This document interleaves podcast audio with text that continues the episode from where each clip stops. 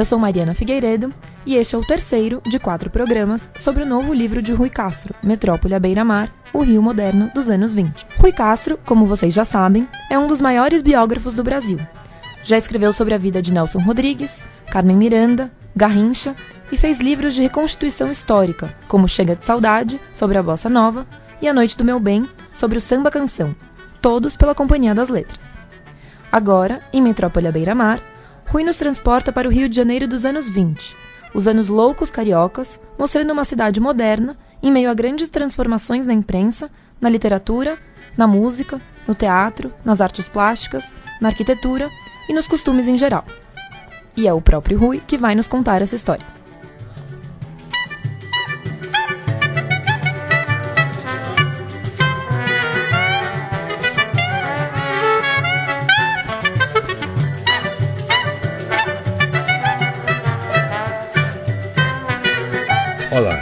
Eu sou Rui Castro e neste programa vou começar falando de um embate entre o passado e o futuro no Rio dos anos 20. Isso mesmo. Entre 1920 e 1922, os cariocas que andavam pelas ruas do centro da cidade pareciam assistir a uma guerra entre o velho e o novo. Era um espetáculo diário que acontecia bem perto da Avenida Rio Branco, a principal via pública do país batalhões de operários munidos de dinamite, pás mecânicas, escavadeiras a vapor e bombas hidráulicas despejando jatos de alta pressão. E o que eles estavam fazendo? Botando abaixo o Morro do Castelo, bem no centro da cidade. É triste dizer isso, mas o morro, com seus 45 metros de altura e 184 mil metros quadrados de área, a colina sagrada, onde 357 anos antes a cidade tinha sido fundada, representava o passado e o futuro era o que iria brotar do chão depois de aplainado os pavilhões da exposição comemorativa do centenário da independência. O Morro do Castelo não estava sendo arrasado em função da exposição, mas esse era um dos principais motivos. A ideia de desmontar o morro era antiga. Desde 1798, Antes mesmo da chegada da corte ao Rio e durante todo o século XIX, várias comissões de médicos, engenheiros e intendentes tinham proposto a derrubada, alegando que o morro impedia a circulação de ar na cidade. Mas nenhum desses projetos tinha vingado. Até que, em 1920, o então prefeito do Rio, Carlos Sampaio, conseguiu convencer o presidente Epitácio Pessoa de que o morro tinha que vir abaixo. Seus argumentos eram de que o centro da cidade não tinha mais para onde se expandir. A abertura de uma esplanada permitiria o florescimento dos negócios da região e daria grande impulso à construção civil. E a prefeitura, com isso, poderia vender os novos lotes com lucro considerável. E havia ainda o lado estético. O morro, cujas fraldas davam para a Avenida Rio Branco, era visto como um bafio do atraso colonial na principal cidade do Brasil. E foi assim que o futuro venceu. À zero hora do dia 7 de setembro de 1922, quando a maior parte do morro já estava arrasada, abriu-se a porta monumental da exposição do centenário da independência. Em meio à queima de fogos e à luz dos holofotes, milhares de olhos maravilhados puderam ver de perto os belos pavilhões que tinham sido construídos. Só naquele primeiro dia, 200 mil pessoas passaram por lá.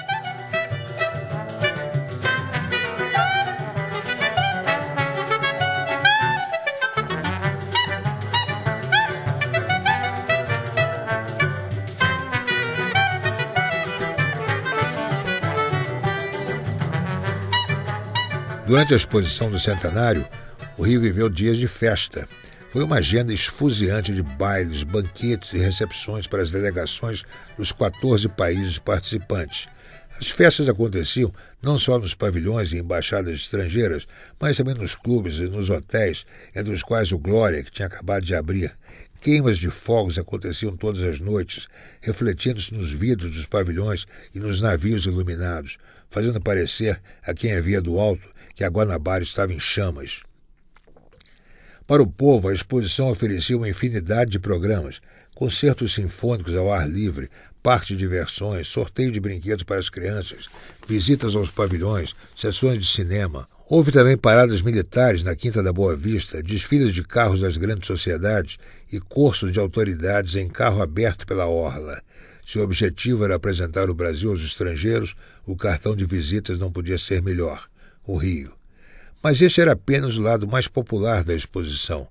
Nos seus dez meses de duração, ela sediou 29 congressos técnicos e científicos, promoveu ciclos de debates que cobriram da pecuária à indústria pesada, da paz mundial ao espiritismo e à proteção à infância. Os cientistas estrangeiros foram levados às principais instituições brasileiras e houve grande troca de informações. Era como se o Brasil estivesse sendo finalmente apresentado ao século XX.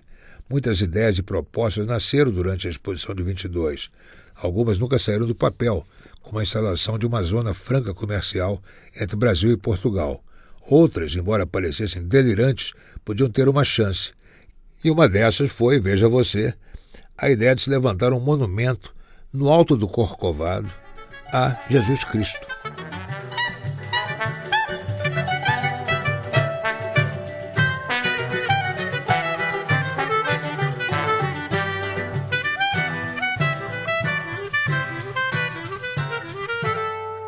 As transformações no Rio não paravam. Em 1922, a cidade tinha 106 salas de cinema espalhadas pela Rua do Ouvidor, Avenida Rio Branco, os arredores da Praça Tiradentes e os bairros, mas quase todas eram pequenas, desconfortáveis, sem aeração, cheirando a mofo e com farta variedade de insetos. Mas um espanhol chamado Francisco Serrador logo iria mudar isso ele começou a construir os palácios que formariam a Cinelândia. Em poucos anos, quando a Cinelândia ficou pronta, o Rio já vivia em plena era dos arranha-céus. O carioca tinha vários motivos para olhar para cima. Alguns exemplos eram o edifício Tamandaré, no Flamengo, com seus oito andares, o Itaoca, em Copacabana, com dez, e o maior da cidade, o Guinle, também na Avenida Rio Branco, que tinha 16 pavimentos. Muitos outros prédios, com mais de dez andares, já estavam subindo em Copacabana, todos naquele estilo moderno, geométrico e com motivos náuticos, que ficaria conhecido como Art Deco.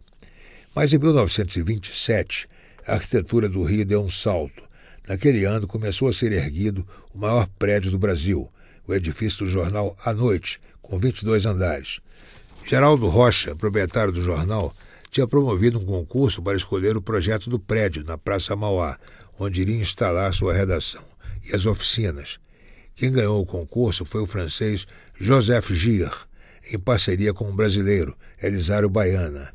E o resultado justificaria a definição de arranha-céu, um prédio de 102 metros de altura que se propunha a ser o maior do mundo em concreto armado, que era uma nova tecnologia que vinha desafiar os esqueletos metálicos com que os americanos estavam reconstruindo Nova York.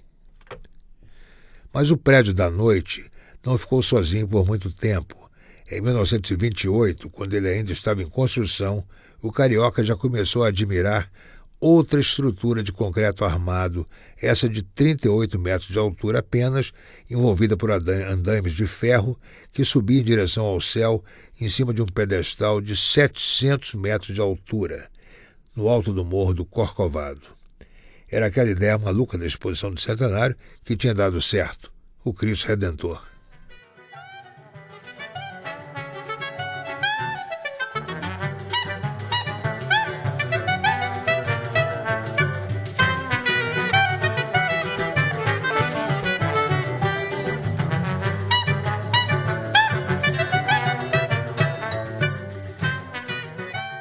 Ideia maluca é o que não faltava na cabeça de Ademar Gonzaga.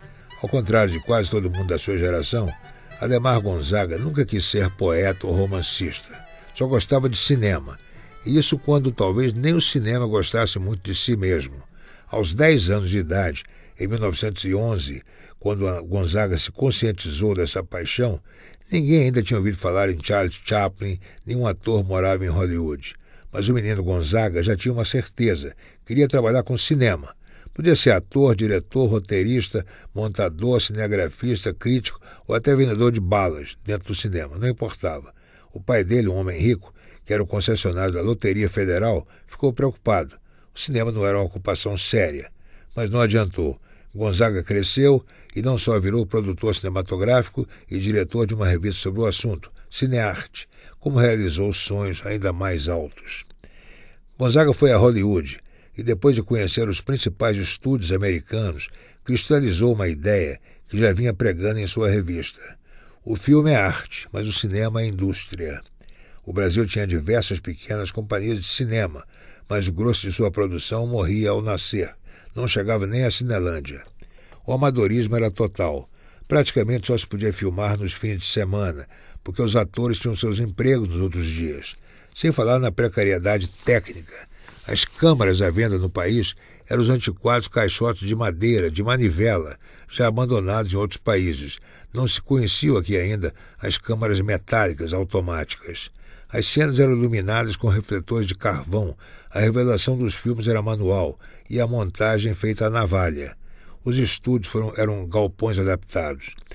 Ademar Gonzaga decidiu mudar tudo isso.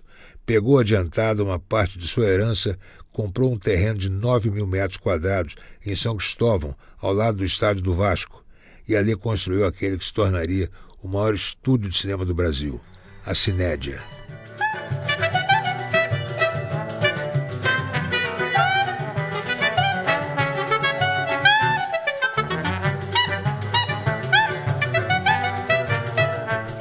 Em 1923, o coração da vida social no Rio estava em seus teatros. As artes cênicas eram uma grande operação, compreendendo ópera, drama, comédia, opereta e revista.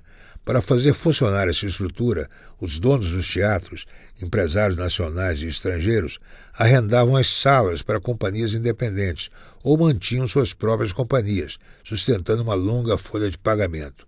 Isso incluía atores, atrizes, coristas, diretores, cantores, músicos, cenógrafos, figurinistas, contra-regras e até os pontos. Havia ainda uma vasta mão de obra, sem a qual as cortinas não abririam. Eram operários, carpinteiros, maquinistas, costureiras, eletricistas, todos especializados em teatro. Dentro e fora do palco, duas mil pessoas viviam de teatro no Rio, além dos que viviam apenas do sonho de um dia pertencer àquele mundo.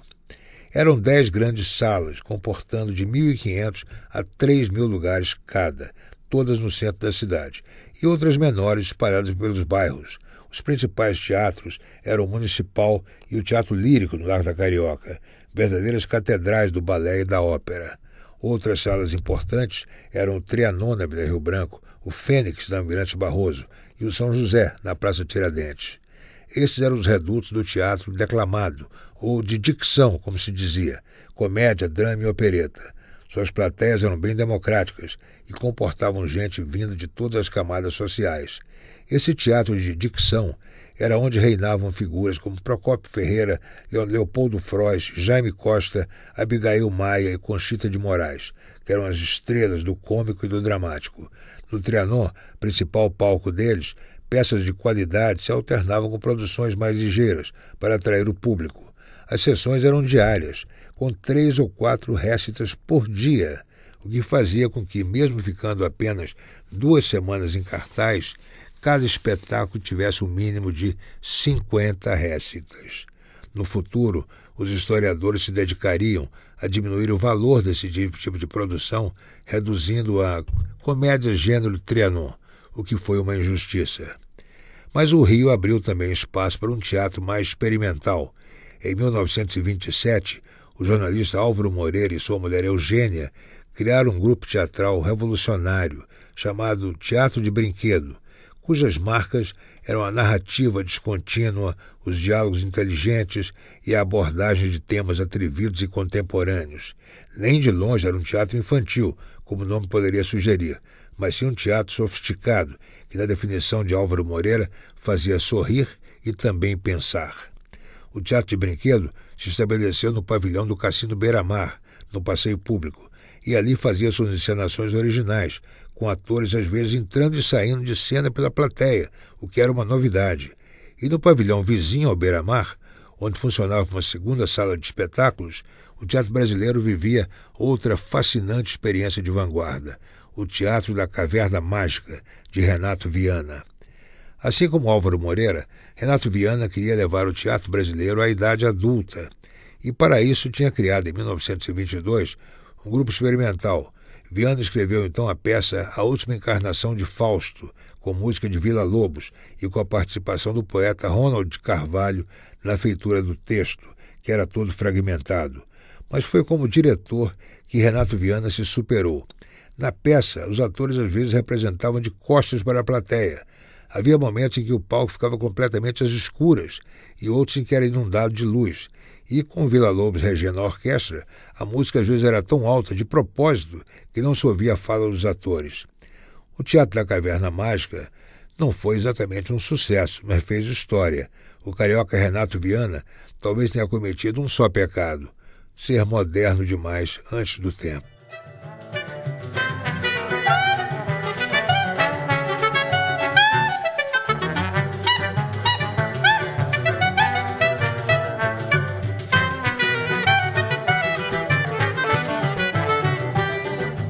Lista de homens e mulheres negros que ajudaram a construir a música no Brasil daria para encher catálogos.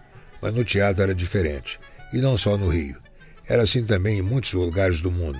Mesmo em Nova York, o primeiro espetáculo produzido e interpretado por empresários e artistas negros num teatro da Broadway só aconteceria em 1921 e mesmo assim na Rua 63, a 21 quarteirões da Times Square. Mas depois que começou, não parou mais, e nesse embalo uma produtora americana, Caroline Reagan, reuniu músicos e coristas negros e criou um espetáculo para ser apresentado em Paris. Nesse espetáculo, que recebeu o nome de Revue Noir, estava uma corista chamada Josephine Baker, e Paris nunca mais foi a mesma. Um dançarino brasileiro negro, João Cândido Ferreira, que tinha passado dois anos na capital francesa e estava de volta ao Rio, ficou sabendo do sucesso da Revue Noir. João Cândido, cujo pseudônimo era de Chocolat, logo imaginou uma coisa parecida nos palcos cariocas. E foi assim que ele se juntou ao cenógrafo e diretor Jaime Silva e fundou a Companhia Negra de Revistas. O espetáculo de estreia no Teatro da Rua Chile foi em julho de 1926. A peça se chamava, título dado por ele, Tudo Preto. Era uma revista em dois atos apresentando um elenco de 15 figuras, inclusive o próprio de Chocolat, um coro de 20 coristas e uma orquestra de 12 músicos, todos negros, regida por um imponente pixinguinha de casaca. Os críticos se extasiaram. Foi tamanho sucesso no Rio que a Companhia Negra saiu em turnê pelo Brasil.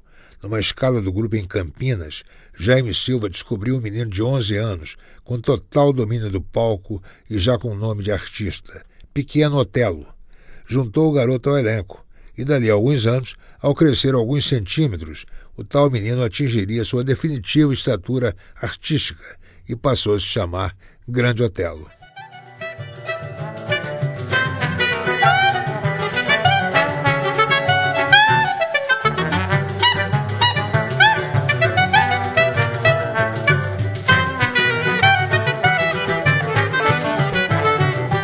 Fevereiro de 1922, ao tomar o trem para São Paulo a fim de participar da Semana de Arte Moderna, o poeta Ronald de Carvalho levava na bagagem dez óleos e aquarelas do pintor pernambucano Vicente do Rego Monteiro. O pintor, ao embarcar para Paris, onde iria morar, tinha deixado os quadros guardados com Ronald Carvalho no Rio.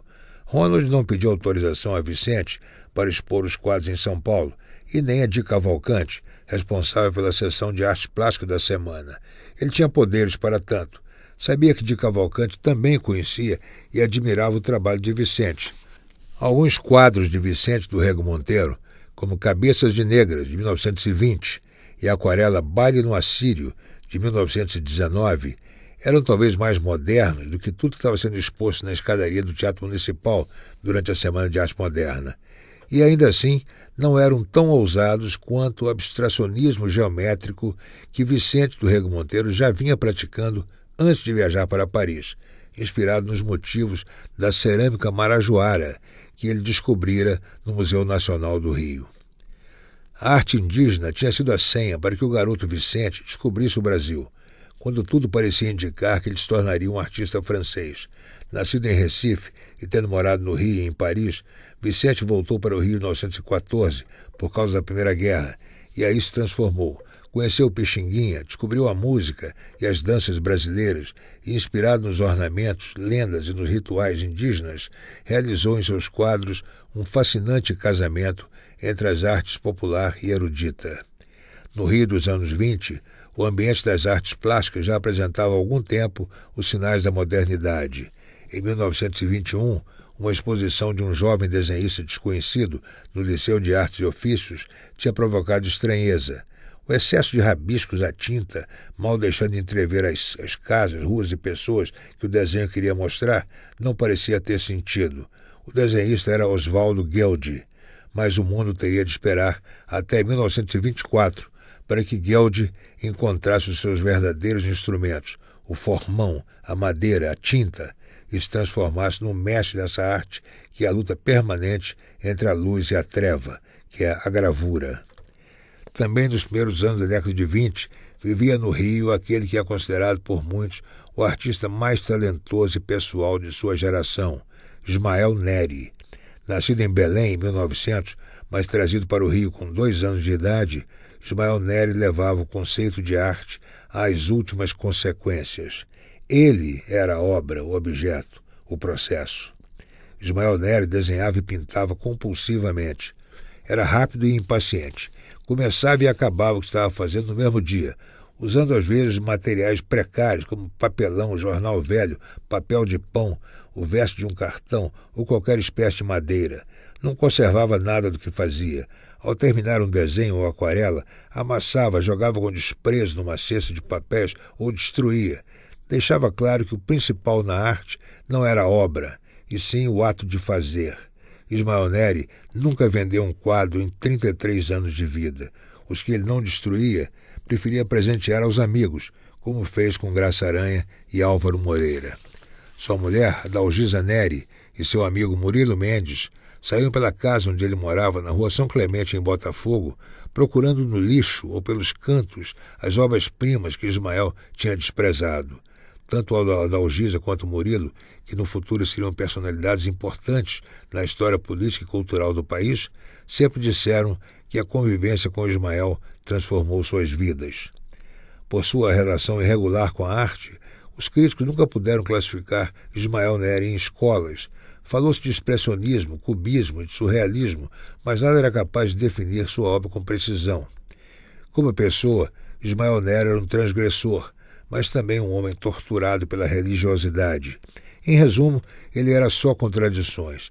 Era ao mesmo tempo o cristão profundo, cuja recompensa estaria em outras vidas, e o homem para quem o prazer individual, imediato e insaciável era o único bem possível. E teve estranhas premonições. Uma delas era a certeza, dita várias vezes a Murilo Mendes e aos amigos, de que iria morrer aos 33 anos. Sempre disse também que quando fizesse 30 anos aconteceria uma coisa que mudaria sua vida. E mal ele completou 30, essa coisa aconteceu: o diagnóstico de tuberculose, que era mortal na época. Depois de internações, melhoras e pioras, Ismael Neri acabou morrendo em abril de 1934 e acertou mais uma. Estava com 33 anos.